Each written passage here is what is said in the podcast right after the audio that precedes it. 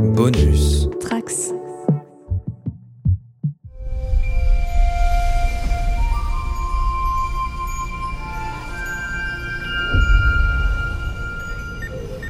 Bienvenue à tous les trekkers et trekkies sur la base stellaire du cadran pop. Je suis le commandeur Guigui et je suis ravi de vous accueillir à bord. À bord du podcast sur Star Trek écoutable dans toute la galaxie et relayé par superpouvoir.com.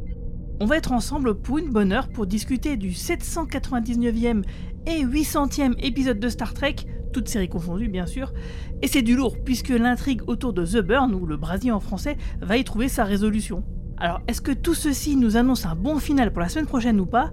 Eh ben, c'est ce qu'on va essayer de déterminer. C'est donc le moment d'ouvrir ce podcast pour parler d'une époque où nul fan de Star Trek n'est encore jamais allé. Engage.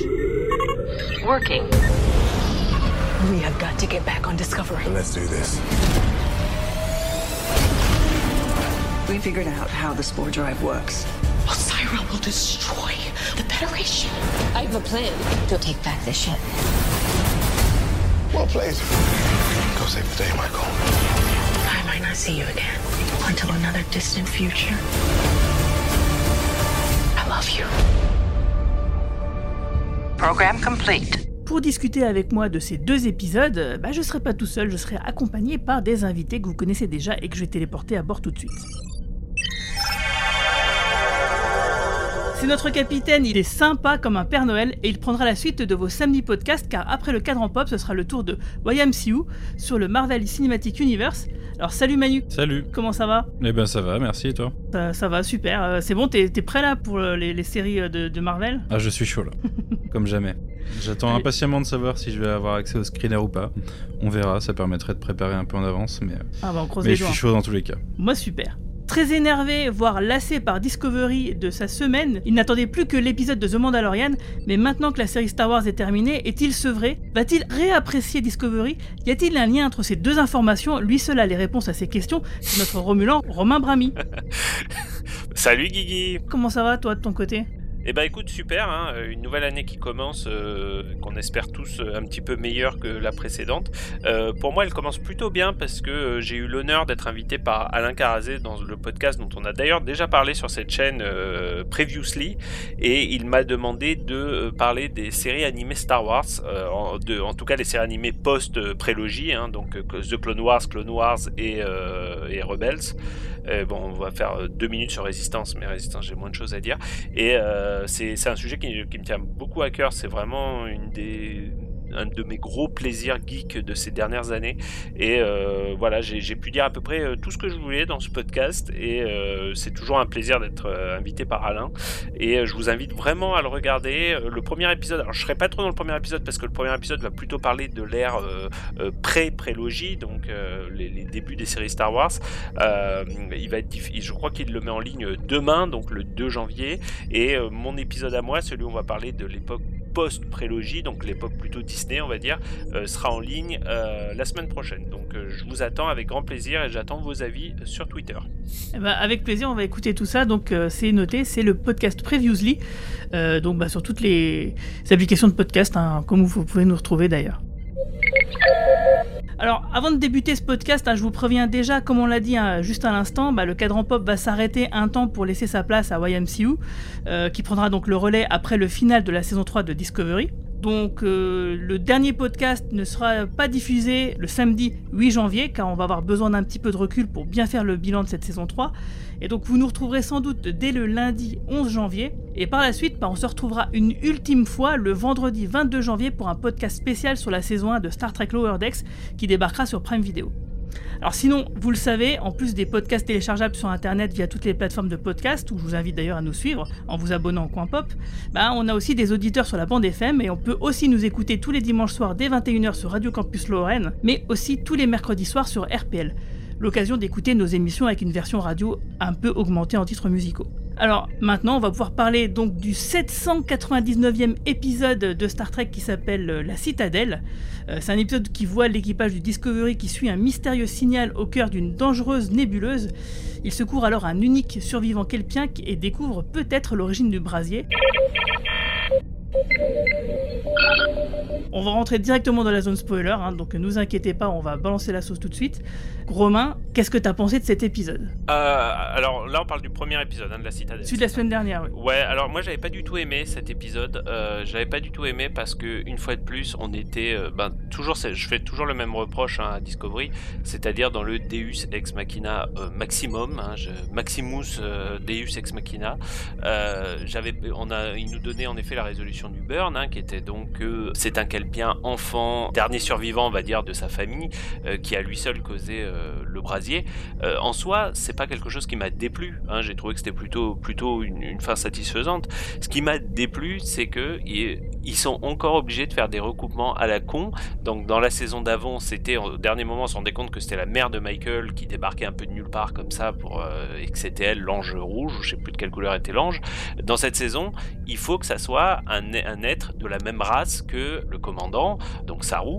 Euh, je sais pas. Je trouve que ils ont une vision tellement étriquée, si tu veux, de, du lore, du développement, etc. T'as l'impression que rien ne peut se faire sans que ça soit euh, le cousin, la mère, la sœur de la même race, etc., etc. Je, je sais pas. Je comprends pas comment tu peux avoir une vision aussi étriquée d'un scénario, en fait. Euh, ça peut paraître un détail, hein, parce que bon, après tout, cet enfant, il aurait pu être romulan ou euh, je sais pas de quelle de quelle espèce, bétazé, bétazoïde ou je sais pas, ou, ou voir une, Une espèce qu'on connaît pas, même. Tout à fait. Euh, ce qui aurait été un drôle de premier contact d'ailleurs. Mais voilà, il faut toujours qu'ils aillent te foutre comme ça des, espèces de liens qui n'ont pas lieu d'être. Et j'avoue que ça me ça, m'énerve en fait. Voilà, je, je regarde cette série et je m'énerve. Donc voilà, la citadelle, moi j'en suis sorti vraiment agacé. Et euh, par contre, t'as pas été rassuré du fait que bah, c'est pas finalement le Discovery qui aurait causé le burn, euh, du fait que euh, Saru veuille sauver la dernière Kelpienne? Alors, euh, moi, moi c'est une théorie que je n'ai jamais cru. hein, le, coup de The Burn qui serait un lien avec Burnham. euh, alors, je sais que je suis, le premier à dire que je trouve les scénaristes de Discovery souvent médiocres, mais euh, bon, je, je trouvais ça beaucoup trop gros. Moi, moi j'avais éventuellement envisagé qu'il y ait une espèce de boucle temporelle, tu sais, où tu te rends compte, un peu à la Ténet, où tu te rends compte que dans le futur, euh, les gens ont causé un drame dans le passé, etc., etc. Euh, mais, non, j'y croyais pas trop, trop. Euh, donc voilà, c'est pas trop là-dessus que j'attendais cette série. Je, crois que c'est juste le concept de Mystery Box. Hein, c'est là qu'on voit que, que, comme il s'appelle le, le showrunner de la- euh, ouais Kurtzman pardon que Kurtzman est un élève de Abrams. Finalement ces histoires de mystery box c'est très bien si t'as une vraie belle mystery une vraie belle résolution à ta mystery box. Or finalement tu te rends compte que ça fait quand même deux saisons que les, résolutions de la mystery box sont quand même assez médiocres. Et euh, en axant tout sur ta mystery box tu oublies de développer tes personnages tu oublies de développer d'autres histoires. Et voilà c'est ça qui me manque. Et, d'ailleurs c'est peut-être pour ça que j'ai beaucoup plus apprécié cet épisode euh, donc l'épisode de cette semaine, donc on va parler plus tard, parce que finalement, du coup, on parle d'autre chose, on parle d'une autre intrigue qui, elle, est entre guillemets originale, c'est-à-dire euh, des nouveaux ennemis et la situation de la Fédération dans le futur, et finalement, j'ai trouvé ça beaucoup plus intéressant que la résolution de cette Mystery Box qui était finalement assez bidon. Mais écoute, moi j'ai plutôt bien aimé cet épisode justement. Euh, je trouve que, en fait, dans son fonctionnement, je le trouvais assez tréquien euh, comme épisode. Je trouvais que ça marchait bien. En plus, c'est un épisode de l'Odex, ça permettait de découvrir euh, des acteurs qu'on apprécie euh, sous d'autres formes par leur transformation dans le holodeck. Le fait que The Burn soit résolu comme ça, moi ça m'a pas dérangé. Déjà parce que j'étais content que ça soit pas lié euh, à l'équipage principal ou autre. Mais en plus parce que, euh, pour moi c'est quelque chose de, déjà vu en fait dans Star Trek, ce genre de d'enquête sur un truc euh, qui un, phénomène, on sait pas trop ce que c'est, et puis on en découvre la source, qui au final les émotions de quelqu'un. C'est pas quelque chose qui est qui est inédit. Après, euh, je suis d'accord avec Romain, là où euh, c'est chiant en fait, c'est dans l'utilisation de ça en tant que mystery box sur une saison en fait. C'était pas forcément utile. Et ce qui est marrant, c'est que pour moi, euh, on en reparlera tout à l'heure, mais les premiers épisodes de cette saison lançaient plus l'intrigue du futur de la fédération et en one shot peut-être un truc sur The Burn. Au final, ils vont faire le contraire. Donc, cette semaine, on se rend compte que l'avenir de la fédération revient en fin de saison sur le devant de la table. Sur la table tout court. Voilà, donc moi j'ai bien aimé. Et pour répondre à Romain sur le, euh, je trouve les scénaristes feignants, mais je pense que tu juges en fait sur euh, un œil de, enfin vraiment des années 2010 de la série télé. Mais euh, c'est quelque chose de vu et revu dans Star Trek quand des personnages vont dans le Mirrorverse, ils tombent toujours sur leur contrepartie ou des choses comme ça, ou des gens qui connaissent vachement, enfin in- intimement quoi. Et du coup, euh, c'était déjà de la fainéantise à l'époque, mais c'est un procédé scénaristique euh, comme un autre. Je suis d'accord avec toi, Manu, sur le. Bah, D'ailleurs, je l'a- je l'avais même dit dans l'épisode où on parlait de, Terra Firma 1 et 2. De toujours, hein, j'ai été honnête, j'ai toujours trouvé que les épisodes étaient un peu bidons, justement à cause de ça, justement. Et, en fait, c'est marrant parce que tu viens de me faire faire un rapprochement que j'avais pas fait. Euh, c'est- dès, même quand j'ai découvert pour la première fois, euh, plutôt Deep Space Nine, hein, puisqu'il n'y avait pas d'épisode Mirror dans Next Generation, je trouvais ça justement bidon à cause de ça. C'est que dans l'épisode Mirror, euh, dans l'univers Mirror, tout était lié au personnage de donc Worf devenait l'empereur, tu vois. Tu avais l'impression que tout se résumait aux six héros de Deep Space Nine, ce qui franchement n'est pas le cas de l'ensemble de l'intrigue Star Trek. Enfin, moi je trouve pas en tout cas. C'est-à-dire que euh, quant à la guerre du Dominion, quant à la guerre de la, de la, euh, ou par exemple Chain of Command dans Next Generation, je prends cet exemple-là, il n'y a pas de lien direct, si tu veux, entre les grands événements et, euh, et les personnages. Worf va s'inclure lui-même dans le processus de politique des Klingons, mais il n'a pas un rôle central à jouer, tu vois. On se rend pas compte que c'est le fils de Calès. Ouais, c'est ou- pas l'élu, tu vois, ouais. c'est pas l'élu. Euh, je suis sûr, tu vois, que euh, si les scénaristes de Discovery avaient écrit à l'époque de Next Generation, tu te serais rendu compte qu'en effet, Worf est le fils de Calès. Tu vois, il y aurait un. Mais je suis, je, je rigole pas. hein, je te jure que je. le non, mais pense. je pense que t'as Je- raison. euh, ils auraient fait une analyse génétique. Oh putain, c'est le fils de Calès. Et tu vois, ils se retrouvaient. Alors évidemment, comme c'est les héros, ils se retrouvaient au centre des grands événements historiques de Star Trek. Donc c'est eux qui se retrouvent. euh, Tu vois, euh, euh, c'est eux qui découvrent les Borg pour la première fois. C'est eux qui machinent. C'est eux qui débidulent. Mais c'est pas eux qui, qui qui font l'histoire en fait, si tu veux. Ils, sont victimes de l'histoire. Alors encore une fois, bon, Saru, c'est pas lui qui fait l'histoire, mais quelles sont les probabilités, si tu veux, euh, pour que le capitaine du seul vaisseau capable de voyager à travers les, à travers l'espace, hein, du fait du burn, soit de la même race, qui est en plus une race vraiment toute petite. hein, c'est une micro-race dans, dans, dans Star Trek. C'est une race d'une planète, hein, si je dis pas de bêtises, les Kelpiens. C'est pas une race qui Mhm. s'est éparpillée. euh, c'est pas un empire comme l'empire Romulan, ou l'empire Terrien ou l'empire euh, Klingon. Bah, dans le futur, on sait pas trop, parce que en fait, nous, on le connaît de l'époque Saru où il y a même pas vraiment eu de premier contact, en fait. C'est vrai, mais en général, t'as remarqué, ils parlent de Kaminar. Ils disent euh, oui, il faut retourner sur Kaminar. Donc, a priori, c'est quand même une toute petite race. hein.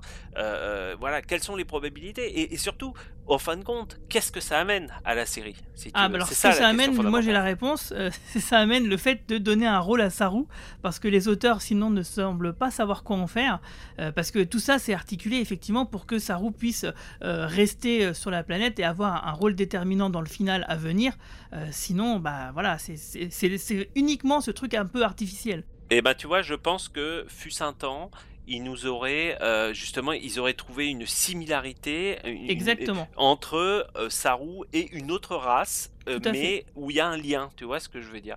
Et, et là, non, il y, a- il y a zéro subtilité. Il fallait absolument que ça soit de la même race. Euh, pareil avec la mère de Michael l'année dernière. Franchement, si tu réfléchis bien, le, le procédé est très proche, en fait, si tu veux. Oui. Tu, te tu te rends compte deux épisodes avant la fin, ou trois, je sais plus, qu'il y a un lien direct entre les héros et euh, l'intrigue principale. Un, un lien intime, ouais, exactement. Un lien intime. That hollow. It is the monster from Sukal's story. No! No!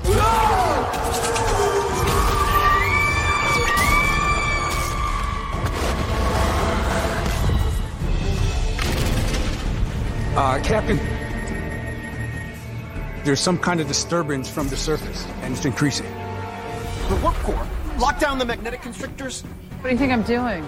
Adira, uh, purge the dilithium chamber. Timothy, what's happening? Something is destabilizing the dilithium in the core. It'll cause a chain reaction. I have to reroute all power. We're decloaking. Well, if it's happening to us, it's got to be happening to her too. She's got weapons locked. We're not ready to jump. Prepare to fire. Bah, alors, si, si vous voulez bien, moi je me suis noté quand même les côtés positifs et les côtés négatifs euh, de l'épisode de la semaine dernière, donc je vais vous les énumérer. Bah, déjà en premier, dans les côtés positifs, il y a les effets spéciaux. Bah, je trouve que ça claque bien, le monstre, Ah, mais toute la, la saison, je holodeck, trouve, euh, ouais. C'est ça, franchement, ça envoie bien. Euh, Il y a un truc dont on ne parle pas souvent euh, euh, et pourtant bah, qui continue d'être clairement meilleur qu'en saison 1 et 2, bah, c'est la réalisation et le montage et qui ici donne un vrai bon rythme à l'épisode jusqu'à son cliffhanger qui, même s'il n'est pas original, bah, il fonctionne. En tout cas, pour moi, il a fonctionné. Le docteur Colbert, qui est toujours un des meilleurs personnages de la saison pour moi. Euh, et j'ai aussi, du coup, c'est lié au docteur, mais le fait d'avoir une équipe d'expédition réduite avec le capitaine, le commandant Et le docteur, bah, c'est du classique euh, pour la saga, et donc ça, ça fait un peu plaisir hein, d'avoir ce, trio euh, dans ce genre de situation. L'idée d'avoir un programme holographique, hein, vous l'avez dit, hein, qui déconne et qui change l'apparence du trio pour que ça donne une, une justification pour que Doug Jones, l'acteur, puisse libérer de ses prothèses et apparaître en humain, c'est il y en a qui trouvent que c'est tiré par les cheveux. Moi, je trouve que c'est une- plutôt une bonne idée. hein. Le, le programme holo- d'holodeck, euh, il déconne. Euh, on imagine que c'est. Normalement, ils auraient dû tous avoir une apparence de kelpien hein, pour rassurer le, le gars qui s'y trouve. Et puis, bon, bah, comme le, le holodeck, au bout de 120 ans de radiation dans la chenille, c'est- bah, du coup, il fonctionne pas très bien. D'ailleurs, euh, Michael qui essaye d'imiter le holodeck, j'ai trouvé, enfin, j'ai trouvé ça vachement bien. Moi, Oui, perso. c'était une bonne idée, ouais, ouais. Bah, toute cette partie-là où effectivement elle rassure le kelpien euh, affolé, j'ai trouvé que c'était une des meilleures performances de l'actrice finalement. Elle était vraiment euh, très très juste à ce, moment-là. Et d'ailleurs, euh, une autre actrice qui est plutôt juste dans cet épisode, bah, c'est l'actrice qui incarne Tilly. Euh, parce que même si euh, effectivement le fait qu'une enseigne soit la numéro un et qu'elle soit en charge du vaisseau, bah, c'est toujours aussi bête, hein, et c'est même souvent relevé dans les épisodes, bah, contre toute attente, l'actrice elle fait le job et le personnage semble même être une meilleure capitaine que euh, donc voilà. Il y a aussi le coup classique des méchants qui prennent possession du Discovery. hein, euh. Alors moi, c'est vrai que du coup, j'aime bien les vieilles ficelles, hein, mais c'est vrai que quasiment tous les capitaines de toutes les séries Star Trek sont arrivés un jour Ouais, à se faire piquer fait. leur vaisseau ou leur station. Donc euh, tous là. Je pense qu'il n'y a pas d'exception. là, du coup, il y a Discovery était la- le seul à avoir vraiment fait exception. Et là, bah, là maintenant, c'est bon. Ils ont rejoint le club. Du coup, bah, l'histoire en elle-même, euh, l'idée d'un- d'une personne élevée par des programmes holographiques, moi, j'ai trouvé que c'était une bonne intrigue. Euh, et comme tu disais, bah, Michael qui essaie de rassurer Kelpien, moi, je trouve que c'était une bonne chose. Mais il y a aussi donc des côtés négatifs à tout ça. C'est que bah, Michael Burnham, euh, malgré tout, elle conseille tout le monde et tout le temps. hein. elle est toujours un peu relou. On dirait toujours que c'est elle qui est la capitaine. C'est elle, elle qui est absous, euh, qui, euh, qui valide euh, Tilly en numéro un pour euh, en lui donnant des conseils. C'est elle qui dirige Saru. Enfin, et c'est elle qui dit à, à Saru, on peut pas trop lui faire confiance parce que des fois il est un peu émotif. C'est un peu, le- franchement, c'est un peu abusé que ce soit elle qui dise un truc pareil quand on voit ses antécédents à elle. hein. c'est moi ça m'a j'ai- quand elle dit ça à Book, je me suis dit, mais j'ai, enfin, pour qui elle se prend, quoi.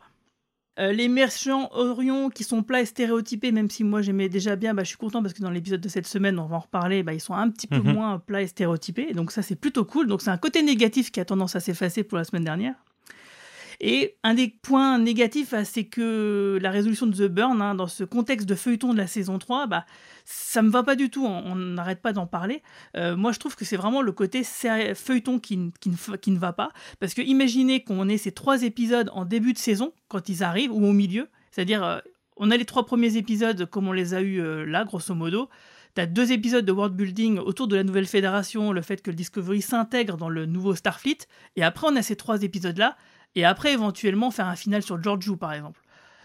Il était inintéressant au possible, mais euh, au moins l'intrigue de The Burn, elle m'aurait paru moins artificielle en tout cas, mieux rythmée. Puis bah il y a aussi bah, le fait que dans les points négatifs, le fait qu'on n'arrête pas de dire que Tilly mérite le fauteuil de capitaine, moi je vois pas en quoi elle le mérite. C'est pas parce que les personnages le disent que c'est vrai, même si dans les faits bah c'est une meilleure capitaine que Saru. Et puis Saru, bah justement, il est complètement nul en tant que capitaine, mais ça, moi, par contre, je trouve que c'est intéressant d'avoir justement un capitaine qui est complètement dépassé par les événements. Alors, dans tous ces côtés négatifs, qui sont, entre guillemets, plus dévastateurs que les côtés positifs, euh, bah, les côtés positifs, eux, ils sont plus nombreux, et en plus, il faut noter que bah, les côtés négatifs, ils sont pas intrinsèques à l'épisode lui-même, alors que les côtés positifs, oui. C'est ce qui fait que l'épisode de la semaine dernière, pour moi, était plutôt réussi. Je vais revenir d'ailleurs sur un des points positifs que tu as cité, qui fait vraiment beaucoup euh, caverne de Platon, mais peu importe, euh, c'est, euh, c'est- ça marche quoi. C'est sur le côté, le- l'enfant euh, Soukal, du coup, il s'appelle, élevé par le Lodec, et, et du coup, ce qui, implique qu'il enfin, il n'a pas une, une conscience du monde et de l'extérieur comme on en a, et euh, ils arrivent à bien mettre ça en forme, je trouve. le- ils l'expriment déjà euh, en, tant que crainte, et ensuite euh, ils le mettent en action quand ils rencontrent Soukal. Je trouvais que c'était un, bon point, un très bon point de l'épisode, moi. Je trouve que c'était intéressant à explorer. Le, juste, là, un des trucs de cette partie-là qui fonctionne le moins, c'est comment The Burn fonctionne. C'est moi je comprends pas le fait que, parce que tu vois quand il crie, il fait. Comment ça peut marcher? Il est irradié, ok, par un- une planète qui est avec du dilithium. euh, c'est- et alors? Et en plus de ça, euh, il crie, il, il pique une colère, il a une émotion qui va se propager. Mais on a bien dit que ça se propageait euh, pas vraiment, que ça arrivait tout en même temps dans quasiment toute la galaxie. Bah non, ça se propage. C'est bien ce qui Ouais, mais ça se que- propage. euh, Ouais, mais ça se propage euh, d'une manière tellement euh, rapide que c'est quasiment instantané. Quoi. On parle de fractions de secondes en fait. Ouais, bah je... enfin, ça change rien, il y a quand même un point d'origine. Mais justement, du coup, moi, je comprends pas comment, je comprends pas le mécanisme du qui lui donne ce tel pouvoir et comment, en plus de ça, bah, ça pu, pu se propager si rapidement dans, bah, dans la galaxie pour avoir l'effet que ça a eu. Je, je- je- pour moi, c'est vraiment. euh, Bon, ça me paraît pas déconnant. Alors, le pourquoi. euh, Enfin, comment ça se fait? Bah, De toute façon, il nous l'explique à travers un dialogue euh, pseudo-scientifique euh, sur théorie de l'évolution. De, il s'est adapté à son environnement et du coup, il a dû, il doit, il a développé une sorte de pouvoir de, en gros, de surcharger le lithium en quelque sorte.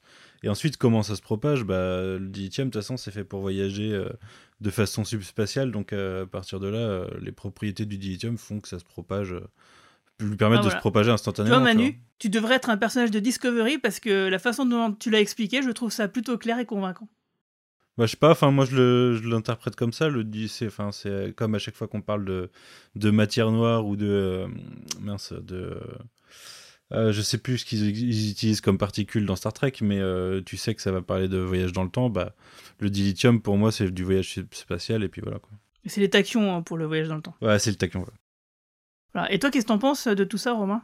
Euh, à quel sujet précisément? Bah, je sais pas, ce qu'on vient de dire, il y a quelque chose qui t'inspire ou pas? Non. non, je me dis juste que Manu aurait fait un meilleur scénariste de Discovery que, que les scénaristes eux-mêmes. Non, oui, l'aspect l'aspect holodeck, euh, c'est intéressant. L'aspect, en effet, je me suis fait la même réflexion que toi, mais bon, là, c'est un peu du pinaillage de, de, de fans. En effet, euh, la l'onde de choc euh, que provoque euh, le Kelpien en s'énervant, t'as l'impression qu'elle avance à deux à l'heure, alors qu'on t'a expliqué pendant toute la saison que l'onde de choc, elle s'était propagée en millionième de seconde. Ah Donc, mais c'est sais- selon l'intensité de ces, euh, Ouais, de ces voilà, bon, c'est- Là, c'est là en l'occurrence, que- il n'y a pas eu un second burn. Ils disent bien que ça, ça- ça surcharge, mais Ça a ils ont été un ressenti un, truc, mais c'est c'est pas, c'est pas du tout équivalent au burn. Quoi. ça a été un micro un micro burn donc ouais non, Exactement, ça- ouais. ça m'a ça m'a pas troublé honnêtement c'est pas c'est pas mon problème avec cette saison Ok, bon, vous êtes prêts à passer à l'épisode de, de cette semaine? Tout à fait. Allez, c'est parti. Can't be me. It's my reputation. Well, I would appoint someone appropriate. A well respected scientist, perhaps. And that person won't just be a proxy for you. Of course not. That is not the truth. Ah, he glitched. Ask me again. For this armistice to be worth anything, then the person representing the chain has to be proven credible. And the only way that that can happen is if he or she functions completely independently of you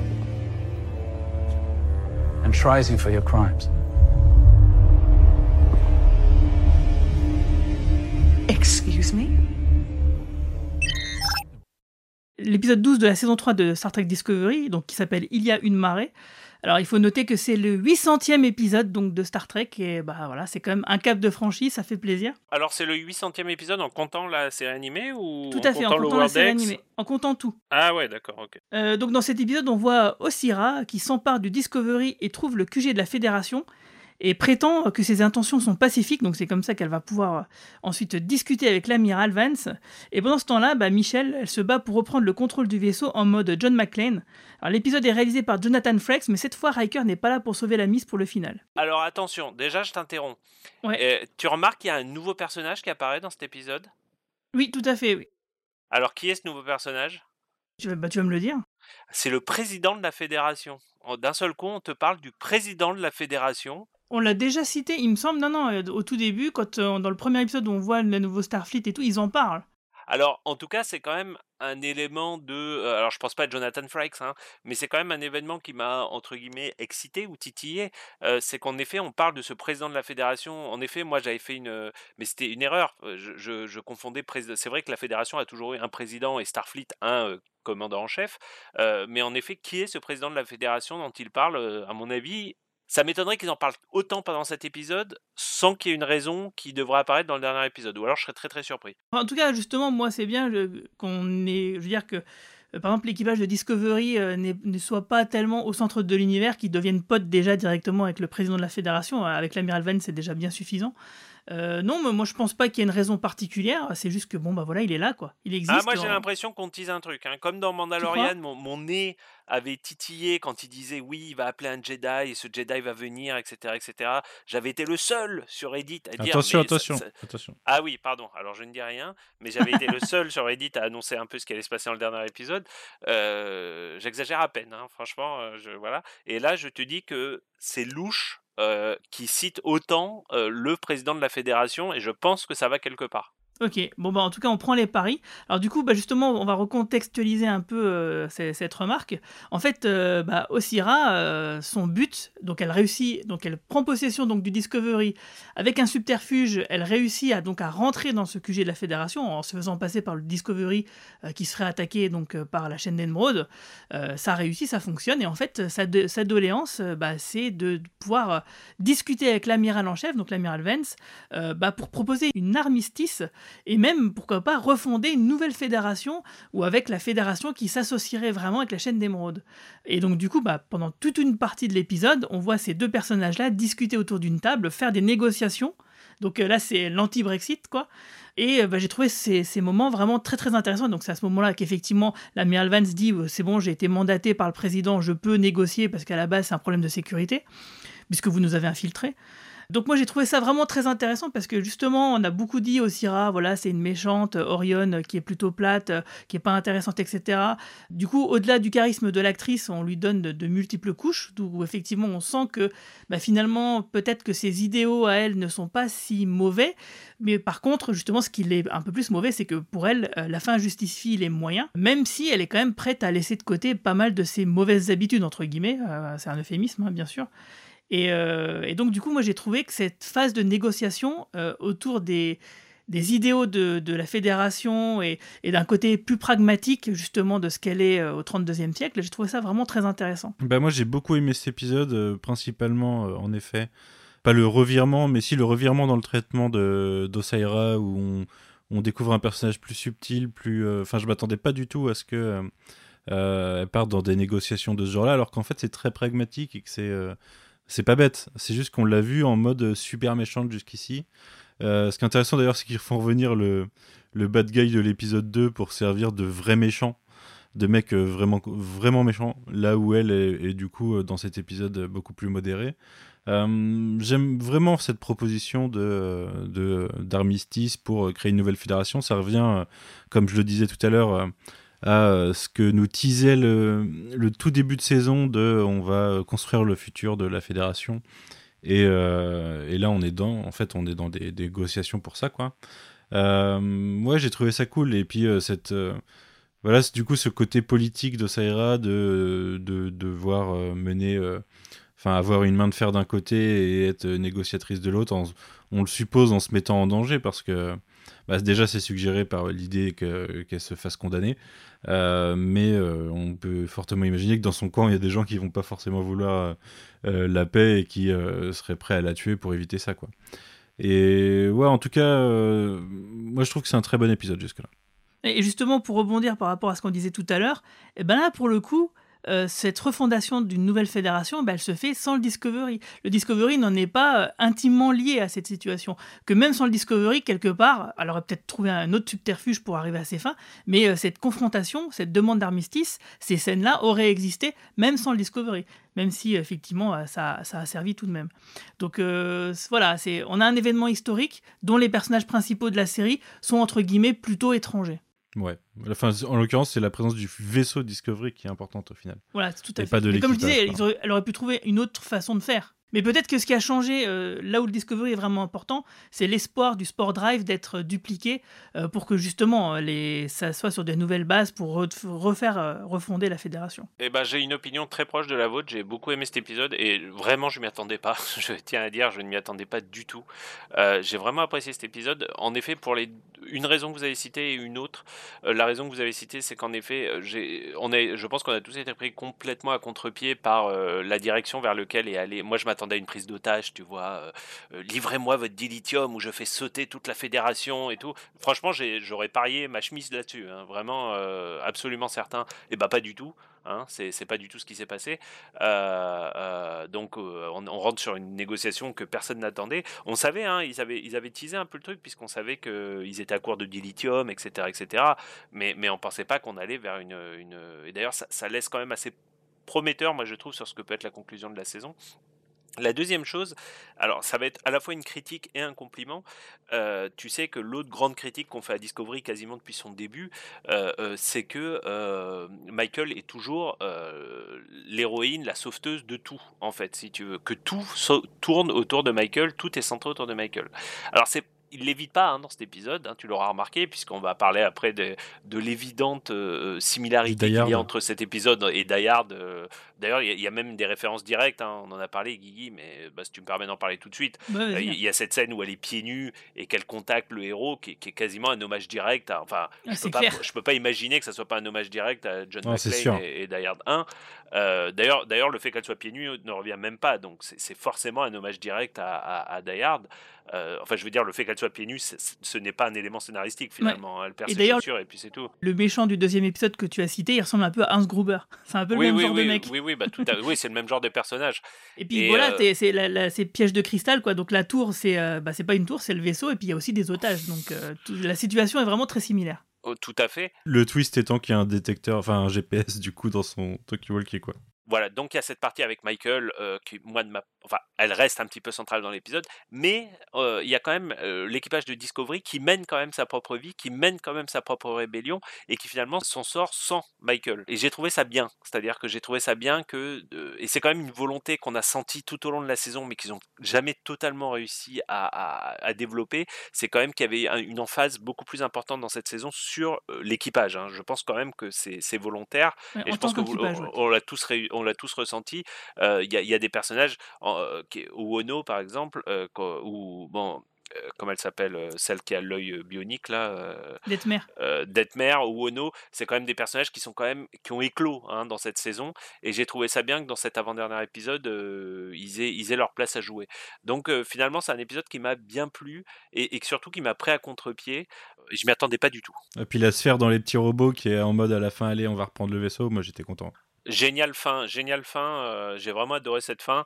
Euh, elle est cute en plus. Ces trois petits robots qui disent allez, on va vous sauver. Et j'ai trouvé que le cliffhanger était efficace avec une Tilly qui est, qui est, quand même assez badass euh, globalement. Euh, j'ai pas rebondi tout à l'heure sur ce que tu as dit, mais j'étais d'accord avec toi à 100%. C'est-à-dire que philosophiquement, le fait que Tilly soit nommé First Officer, je, je, continue de trouver ça débile et, et, et je trouve que ça va à l'encontre de, de l'esprit de réussite et de, de, de réussite personnelle qu'évoque Star Trek. Par contre, je n'ai aucun reproche à faire au personnage lui-même et à l'actrice non plus. Je trouve que le personnage est vraiment excellent depuis bah, quasiment depuis le début de la saison. Hein. Franchement, je trouve qu'elle mmh elle fait quasiment un sans faute en tant qu'actrice et en tant que personnage. Et, euh, et j'ai trouvé que euh, qu'elle était euh, parfaitement badass dans, ce, dans cette fin d'épisode également. Bah, disons que moi, par, par, exemple, il y avait beaucoup de personnages qui m'énervaient de, bah, du cast, hein, et maintenant il n'y a plus que Michael. Donc il y a une vraie progression en mieux pour moi. Et encore, Michael ne m'énerve pas dans tous les épisodes. Là, là justement, en l'occurrence, dans cette épisode-là, elle ne m'a pas énervé du tout, je l'ai trouvée parfaitement à sa place, cohérente avec la situation. Elle ne tue personne, ça j'ai trouvé ça bien. Hop, un petit coup de prise Vulcan par-ci, un coup de phaser euh, en mode euh, euh, d'assommer quoi. Voilà, donc j'ai trouvé que c'était plutôt pas mal. Et, et justement aussi, et là, ce qui amène un des cliffhangers. Alors d'ailleurs, justement, le cliffhanger, je reviens sur le cliffhanger. moi, je l'ai pas vu arriver, tellement j'étais dedans, je me suis dit, quoi, déjà, l'épisode est terminé. Donc c'est vraiment que Là, ça a bien, bien pris sur moi. Alors, c'est marrant que tu dises ça encore une fois parce que j'ai ressenti exactement la même chose.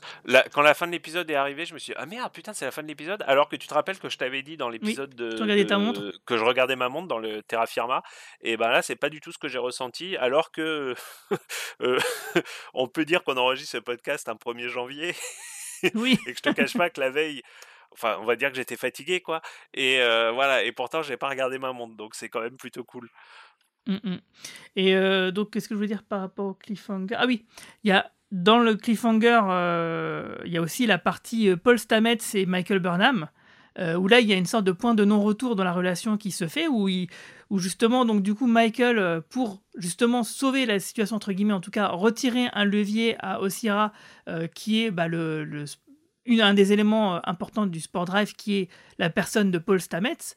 Donc elle, elle endort Stamets avec une petite prisme vulcaine elle le fout dans une sorte de cocon elle l'éjecte du vaisseau pour que la Fédération le reprenne et que du coup euh, il soit plus disponible pour le moteur du Sport Drive et que les plans d'Ozira donc euh, tombent un peu à l'eau. Le problème c'est que la contrepartie de, de faire ça, c'est que ça, ça peut condamner Saru et le Dr Culbert et Adira qui sont sur, dans, toujours de la nébuleuse parce que si Stamets est séparé du Discovery, euh, qui sait quand est-ce qu'ils pourront être réunis et donc du coup pouvoir sauter jusqu'à la nébuleuse pour sauver euh, le, le, trio de l'équipage.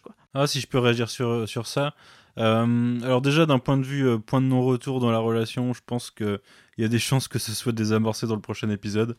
Euh, on verra, mais je pense que Michael va sauver le truc et va, va réussir à sauver You et, compagnie, et que du coup, il n'y aura pas de problème avec Stamets. Je pense que ça peut être utilisé aussi pour forcer la main à trouver une solution hors Stamets pour contrôler le Sport Drive. Et on va avoir un moment, genre une tentative, ça peut foirer, et puis il trouve une nouvelle solution. Ce qui fait que ça décharge le personnage de cette responsabilité pour la, la prochaine saison ou quelque chose comme ça. Et que ça donne un autre futur peut-être à cette technologie-là. Ouais, mais euh, idée, ouais. je me fourvoie peut-être, mais moi je le vois comme ça. Ça permet de, d'être d'être contraint en fait. Moi, je, depuis toujours, je me suis toujours dit que Stamets, c'est justement, c'est, ça pouvait pas rester euh, tel quel, euh, ça, c'était pas viable euh, sur le long terme. Euh, mais quand je parle de non-retour, c'est, c'est ce qu'on m'ont fait ressentir les acteurs. Euh, parce que là, elle dans la mise en scène aussi de Jonathan Frakes et dans le jeu des acteurs, euh, ça marche super bien. Le désespoir de Stamets et la colère surtout, euh, on, la ressent complètement. Et puis Michael, bah, pour une fois, enfin, donc la- l'actrice, elle est parfaite aussi à, ce niveau-là. Et on sent qu'il y a, voilà, il y a un petit truc qui s'est cassé quand même. Et je trouve ça vraiment plutôt intéressant. Et surtout quand il lui reproche, il lui dit Attendez, on t'a suivi dans le futur, toi toute seule, pour pas que tu sois toute seule, on t'a suivi, on a tout, on a tout lâché.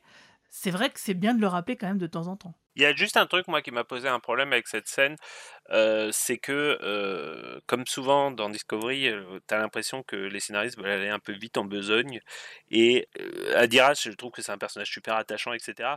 Mais d'un seul coup, Adira est devenue la fille de Stamets, en fait. Et ça s'est fait en, quatre épisodes, si tu veux. Et quand il dit euh, they, have, they are everything I have, le- il- elles sont tout ce que j'ai, euh, ils sont tout ce que j'ai, en parlant donc du docteur et de Adira, je sais pas, j'ai trouvé que ça allait très vite en fait. Tu vois, une fois de plus, si ça avait été développé sur 4, 5, 6 saisons, oui, mais là, tu te demandes pourquoi, bon, Culbert c'est évident, mais pourquoi Adira est tellement importante aux yeux de, de- aux yeux de Stamets? Bah, surtout, oui, parce qu'ils ont passé que quelques semaines ensemble finalement. Donc c'est vrai que c'est relativement peu. Mais encore que, il faut aussi se mettre de leur point de vue. Ils ont, ils ont plus personne, ils sont dans le futur, ils ont plus de famille, quoi. Donc euh, c'est pour lui euh, plus qu'une vraie relation, c'est peut-être l'avenir d'une vraie relation euh, intime à venir. Non, je suis d'accord avec Romain, c'est un petit peu maladroit, mais je, je suis passé sur ça. Je me suis dit, bon, allez, j'accepte.